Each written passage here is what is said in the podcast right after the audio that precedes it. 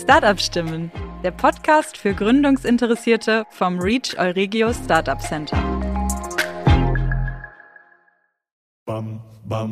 Herzlich willkommen zum Reach Podcast. Wake up and start up.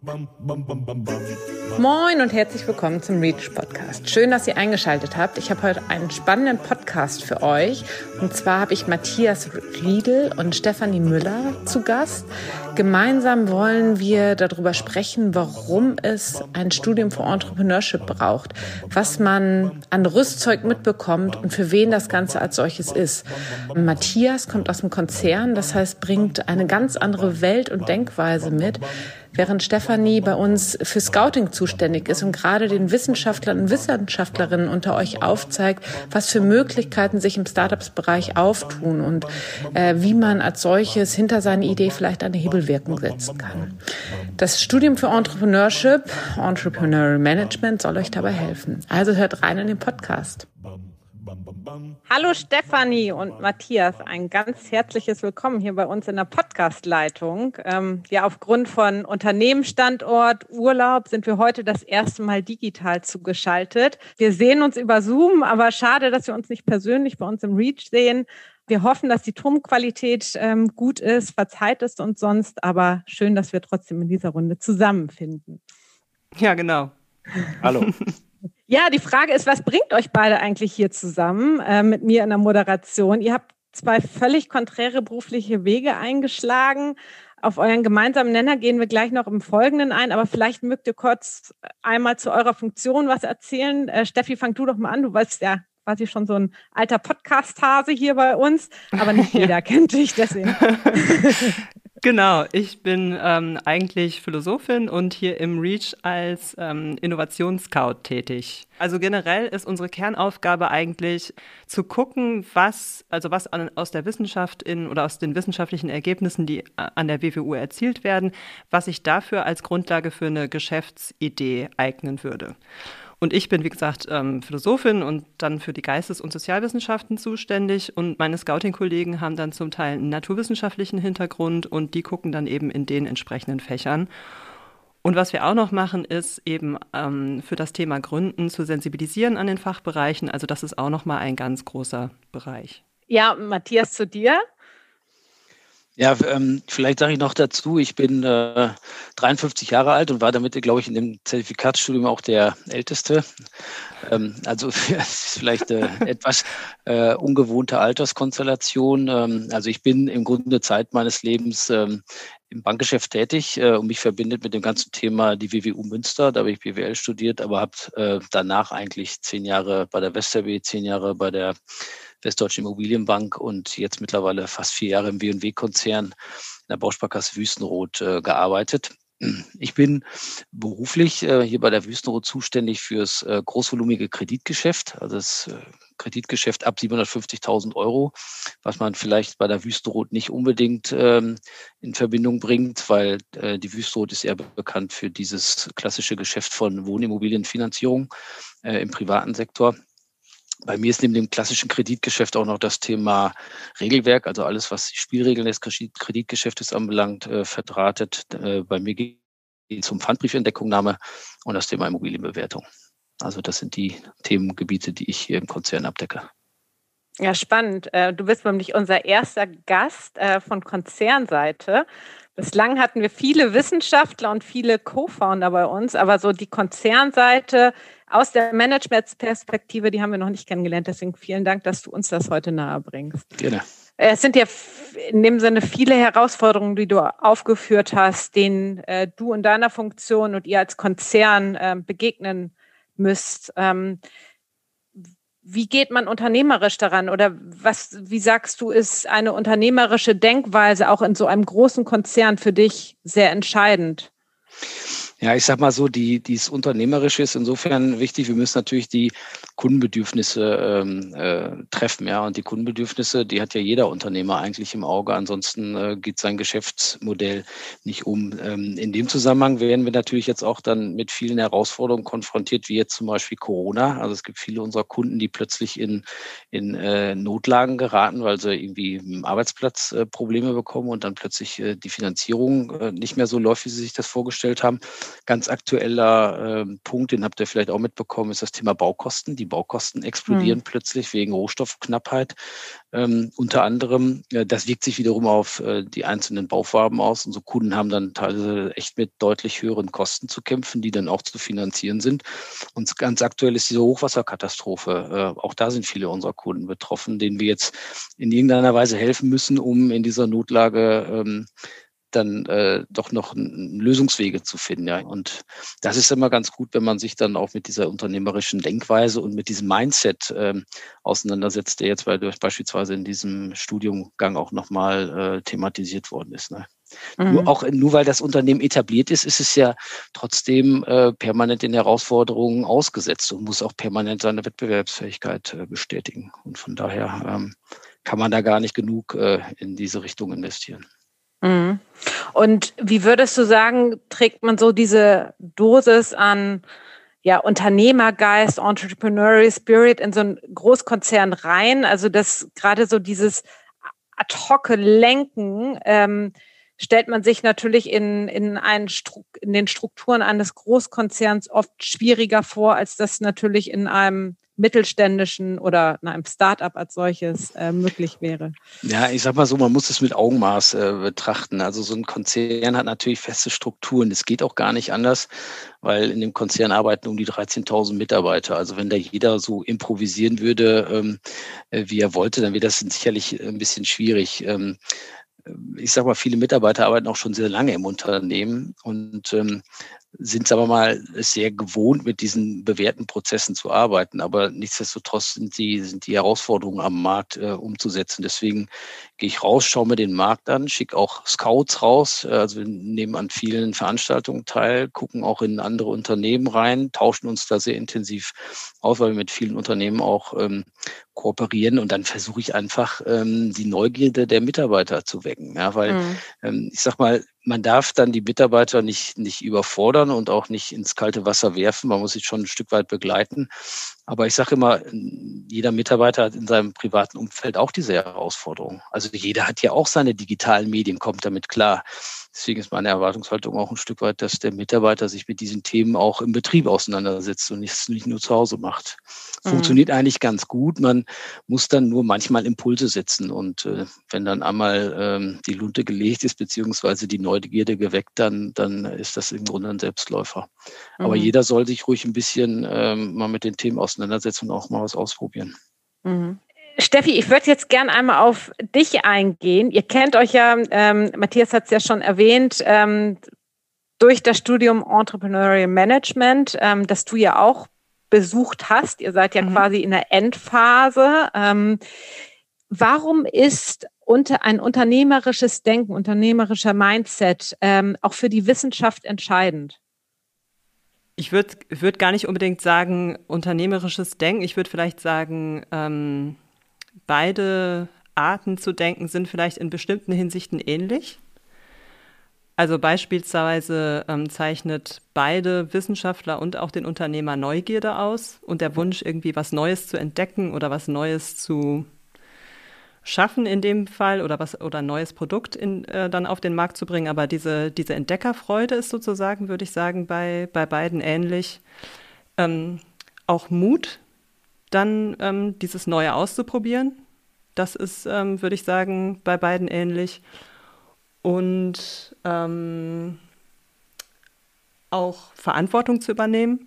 Das sind strukturiert an Sachen heranzugehen. Das würde ich sagen, ist, ähm, ist, bei, beiden, ist bei beiden vergleichbar. Mhm. Mhm.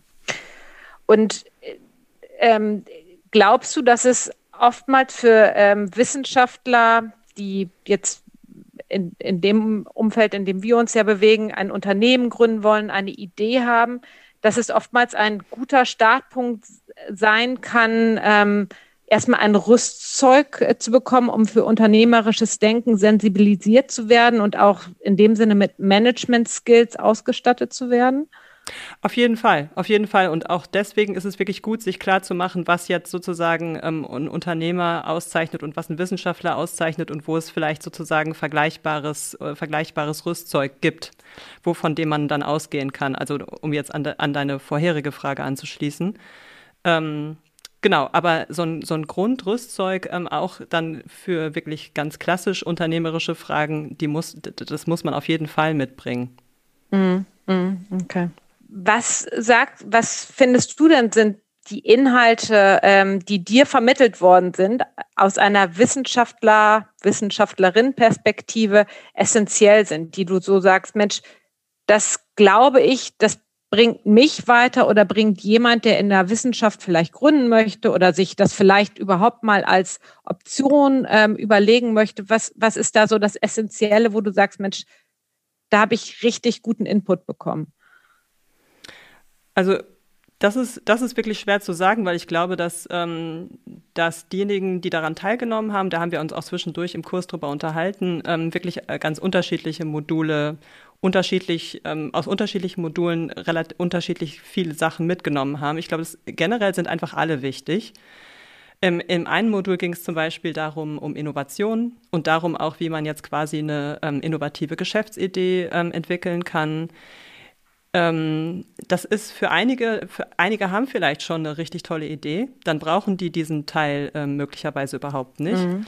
Ähm, aber diejenigen, die das, die das noch nicht, die da noch unsicher sind und eigentlich sagen, ich habe zwar tolle Forschung gemacht, aber ich habe noch gar nicht so eine richtig gute Geschäftsidee, für die ist dieser Teil mit Sicherheit ganz, ganz essentiell. Ähm, dann gibt es einen Teil zu Branding und Marketing da würde ich sagen, das wird Wissenschaftlern am meisten ähm, fremd sein. Die werden da, da werden ganz viele was ähm, aus diesem Teil noch mitnehmen können.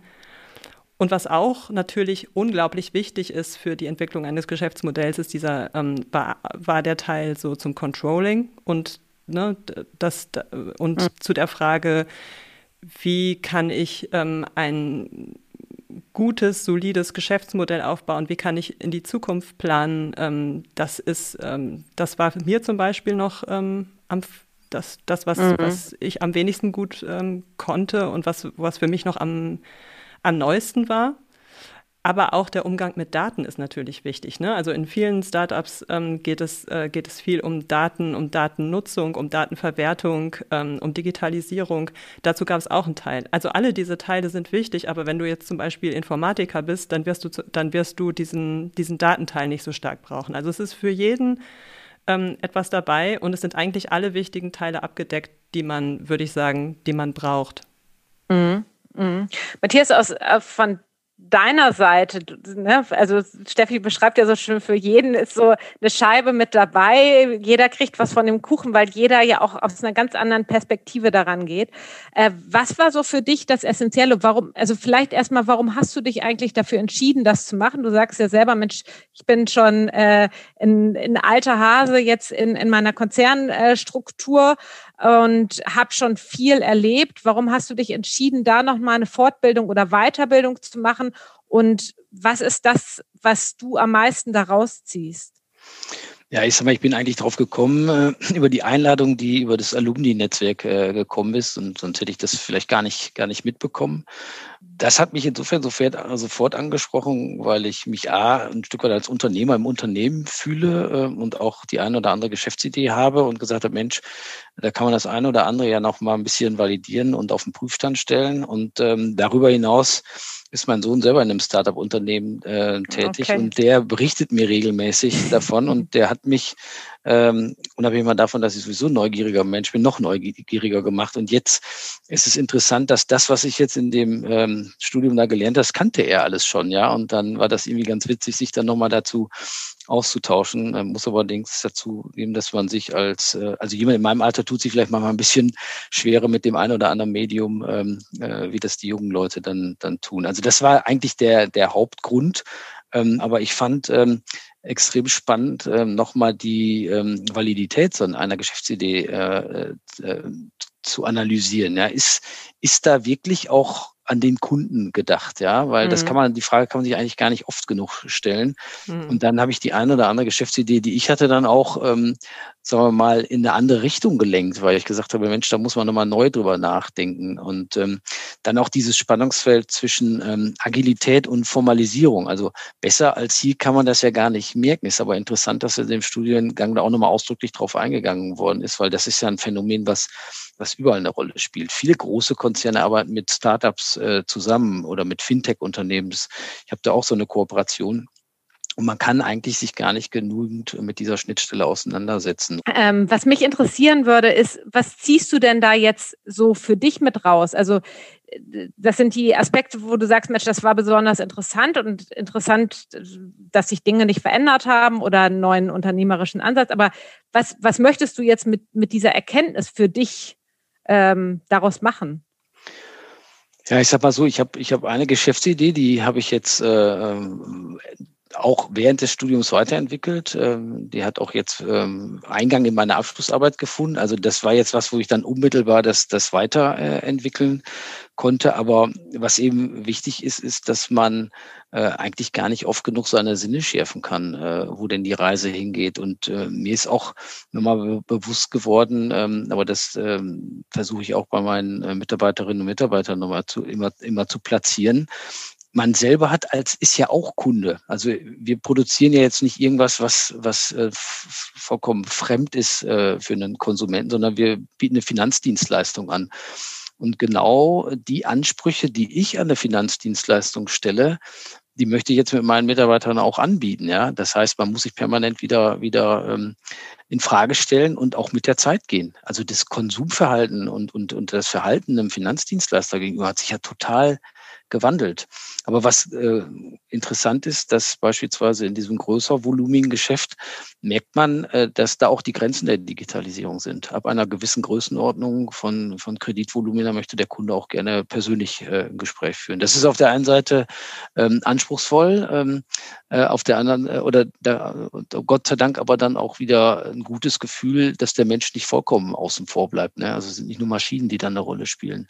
Aber das ist was, wo ich sage, man muss einfach wendig bleiben. Und dafür war mir das jetzt nochmal wichtig, weil das ist alles keine Raketenwissenschaft. Man mhm. muss sich einfach nur damit äh, beschäftigen mhm. und sich regelmäßig äh, auch selber in Frage stellen. Mhm. mhm. Richtig. Und sich sensibilisieren. Ja.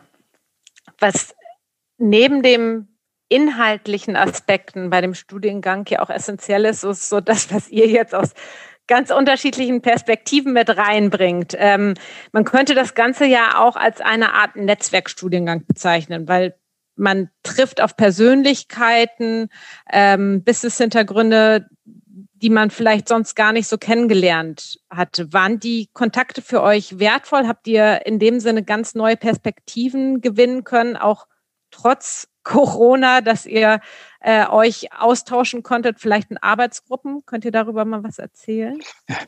Ja, ich fand das, also ich fand, ich fand äh, beeindruckend, also sind ja etliche ähm, äh, Startup-Unternehmer dabei gewesen in der Gruppe. Und ich fand das ähm, echt faszinierend, äh, wie mutig äh, die sind. Ja, wenn, wenn ich mal so meinen Lebenslauf ähm, angucke, äh, nach der Schule, Bundeswehr, Ausbildung, ähm, dann, dann direkt angefangen zu arbeiten, dann Studium in kürzester Zeit ähm, äh, versucht zu absolvieren und dann immer berufstätig gewesen. Und da sind äh, auch Kollegen dabei gewesen, die einfach dann ähm, auch schon nach dem Studium einen Job hatten und dann gesagt haben, okay, da gibt es ja äh, zwei, drei da, dabei, die dann gesagt haben, nee, wir gründen jetzt ein Unternehmen und setzen im Grunde alles für, für einen gewissen Zeitraum auf eine Karte. Das fand ich schon mega ähm, spannend und mutig. Und ähm, dann denke ich mir, das hat vielleicht auch ein bisschen was mit der Generation äh, zu tun, aber nur so entsteht ja auch äh, Unternehmertum. Und dann ist mir irgendwie auch wieder bewusst geworden, dass was jetzt so als Start-up-Kultur gelebt wird, ähm, jeder Mittelständler ist irgendwann aus einem Start-up äh, entstanden, ja. Und ähm, man muss sich das immer nur mal gegenwärtigen, wie viele Menschen es gibt, die, die dann wirklich ähm, auch mal sich was getraut haben. Und da denke ich mir immer nur, das kann man eigentlich gar nicht oft äh, genug betonen betonen und das dann auch wirklich mal ausprobieren. Deswegen animiert mich das jetzt auch dazu, ähm, im eigenen Job ähm, mal Sachen auszuprobieren, noch mehr als vorher. Mal einmal so ein MVP, wie man so schön sagt, fliegen lassen, ausprobieren, ob das funktioniert und nicht da alles auf Herz und Nieren prüfen, bis da mehr oder weniger 95 Prozent Sicherheit herrscht. Das funktioniert einfach nicht, dann ist man mhm. nicht schnell genug. Mhm. Das würde ich, das würde ich total unterstreichen, auch dass, äh, dass ähm, diese Sicht, dass so die Perspektiven wirklich unterschiedlich und auch überraschend waren. Also ähm, ich meine, mit Startups tausche ich mich ja zum Beispiel auch relativ häufig aus, aber ähm, zum Beispiel Mittelständler, ähm, ne, das, da, da habe ich jetzt nicht so häufig den Austausch. Und das war schon interessant zu sehen, ähm, dass da natürlich auch Antworten zum Teil in Gruppenarbeiten kommen oder, oder Dinge einfließen, an die ich jetzt vorher zum Beispiel nicht gedacht habe. Aber nicht nur die Unterschiedlichkeit der Perspektive ist mir aufgefallen, zum Beispiel ähm, ist es auch so, dass ich von dem einen oder anderen Startup auch gehört habe, dass ähm, die auch nochmal neu über ihre Geschäftsidee nachgedacht haben oder zum Beispiel auch irgendwie einen Tipp bekommen haben, in der und der Branche wäre eure Idee aber auch noch gut einsetzbar oder vielleicht sogar, ähm, ich könnte nochmal mit, äh, keine Ahnung, ähm, ich könnte auch nochmal gucken, ob das irgendwie für unser Unternehmen interessant ist. Also auch vor diesem Hintergrund ähm, glaube ich, dass das, ähm, dass das zumindest einigen der Startups doch wirklich auch noch was gebracht hat. Mhm. Ja, man, ihr seid ja auch äh, lange in einer Arbeitsgruppe oder in einem Studiengang zusammen. Ähm, wie lange habt ihr das jetzt gemacht? Das ist ein Jahr, glaube ich, oder? Nicht ganz. Ja, wir sind Ende letzten Jahres angefangen okay. und im Grunde waren das acht mal zwei Tage und das ist schon ja. viel, ja. ja. Ähm, und ich finde das Format aber dann aber auch wiederum gut, weil ich sage mal, ich hätte nie acht mal zwei Tage lang äh, Bücher gelesen.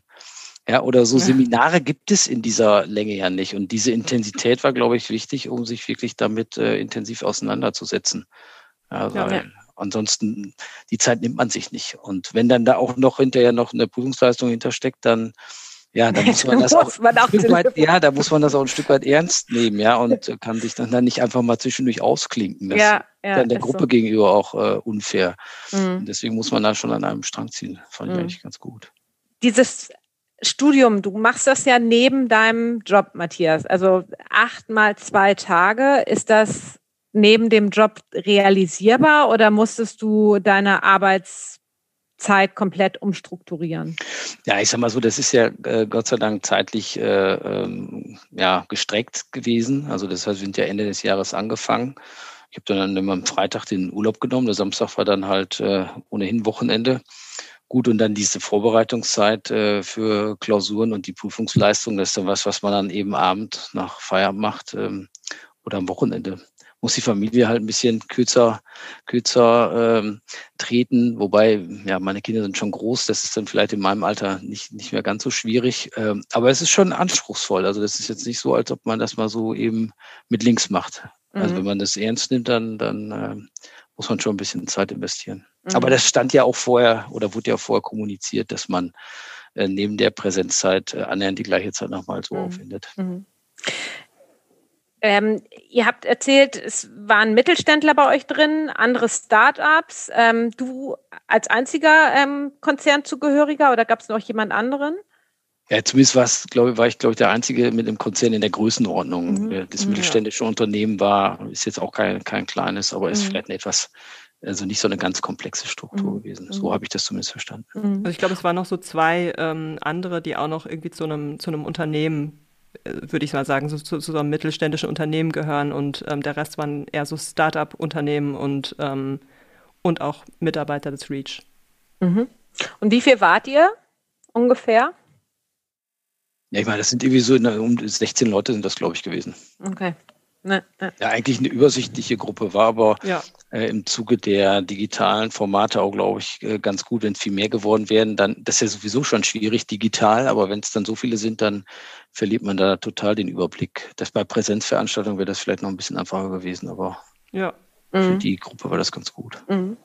Und jetzt kurz vor Vollendung, das heißt, ihr habt ja ähm, jetzt eure Abschlussarbeit in der, ja, auf der Zielgeraden. Ähm, an alle, die darüber nachdenken, könnt ihr das empfehlen? Was gebt ihr denen mit auf den Weg? Gerade für wen könnte dies interessant sein? Also ich kann es nur empfehlen. Weil ich sag mal, äh, auch, auch ähm, ja, Leuten in meinem Alter schadet es, glaube ich, nicht, sich ab und zu nochmal wieder selber zu testen. Ja, ist, ist man noch in der Lage, sich auf sowas einzulassen? Und wie gesagt, dieser, diese Flut an Impulsen, die man bekommt, also es bleibt ja nicht alles hängen Aber durch so eine Intensität äh, bleibt vieles hängen, was einem wirklich nochmal die Möglichkeit gibt, ähm, nochmal über Sachen nachzudenken oder vielleicht auch nochmal ganz neue Ideen in, ins Unternehmen reinzutragen oder was auszugründen. Es gibt ja so viele Möglichkeiten.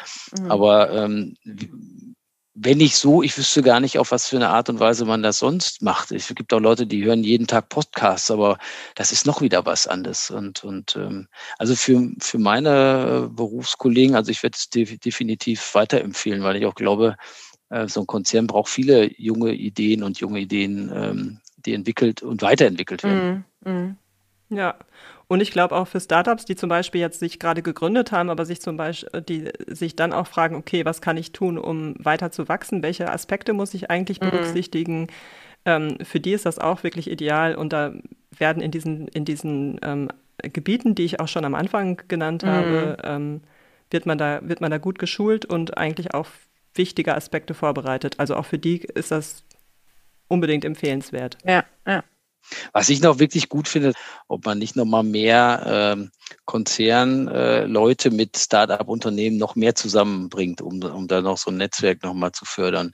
Weil ich habe beispielsweise auch festgestellt, ähm, also mir fehlt natürlich über die äh, Zeit dann vielleicht auch noch so diese, dieses Start-up-Gehen, ja, weil man, wenn man so lange in, in Unternehmen arbeitet, da geht da ein Stück weit auch was verloren, weil das muss man sich schon immer irgendwie bewahren, ist auch nicht so einfach. Aber wo ich glaube auch, wo viele Startup-Unternehmen echt Hilfe brauchen, ist bei, bei dem Thema Finanzen. Aber die erzählten dann auch, dann, dann sagt der eine, ja, ja, ich helfe euch gerne gegen so viel Prozent äh, an Beteiligung. Das ist ja Quatsch. Also wieso sollte da einer mit seiner Geschäftsidee sofort äh, Anteile teilen? Ähm, aber da ist, glaube das ist, glaube ich, echt gefährlich, ne? weil man ansonsten, ähm, ja, ich hätte fast gesagt, Haus und Hof aufs Spiel setzt, ne? bis man dann mal in, in, eine, in eine valide ähm, äh, Struktur reinkommt, die dann sich auch trägt. Ne? Ähm, also da gibt es einfach ein paar ganz simple Spielregeln, wo man einfach nur sagt, da haltet euch mal dran. Ähm, aber das, man kann ja nicht alles können. Ja, und das ist jetzt auch, auch nicht so komplex und so schwierig, als dass man da nicht helfen kann. Ne? Absolut. Ja, und das ist ja genau das, ähm, wo ihr auch im Vorwege darauf eingegangen seid. Jeder bringt was anderes an Fragestellung mit und an Erfahrung mit. Mhm. Und ähm, äh, gerade so, dass man da dann abgeholt wird. Ne? Ja, ganz, ganz vielen Dank an euch für die Ausführungen ähm, über ähm, ja, euer letztes Jahr, was ihr gemeinsam ähm, bestritten habt und was ihr daraus mitgenommen habt. Und ich glaube, das ist ähm, für sehr viele ähm, kann es sehr hilfreich sein, ähm, da nochmal angeregt zu werden, äh, Kontakte zu knüpfen und sich auch mit dem richtigen Rüstzeug aus, ähm, ausrüsten zu lassen. ähm, ganz, ganz vielen Dank und an alle anderen, ihr habt es gehört, seid mutig, macht was draus. Bis zum nächsten Mal. Dankeschön. Ja, danke. Ciao. Tschüss. So, wir hoffen, wir konnten euer Interesse für das Zertifikatstudium Entrepreneurial Management gewinnen. Vielleicht habt ihr auch den einen oder anderen Mitarbeiter, Mitarbeiterin bei euch im Unternehmen, wo ihr sagt, genau der wäre der Richtige, der für uns in dem Sinne so die Vorhut macht, neue unternehmerische Ansätze kennenlernt, sein Netzwerk erweitert, Startups kennenlernt mit anderen Ideen, anderen Perspektiven. Dann bewirbt euch gerne bei uns. Das Ganze findet zum neuen Semester statt. Bewerbungsschluss ist der 15.10. Jahrzehnte. Es wird wieder eine Gesamtstudiendauer von circa acht Monaten geben mit 16 plus 1 Präsenztagen und weitere Informationen findet ihr unter weiterbildung.uni-münster.de slash entrepreneur. Dort könnt ihr euch auch anmelden. Das Ganze findet ihr in den Shownotes.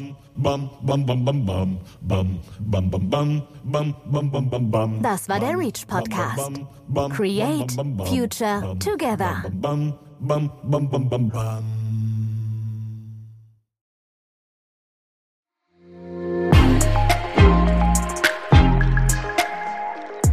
Reach from science to startup.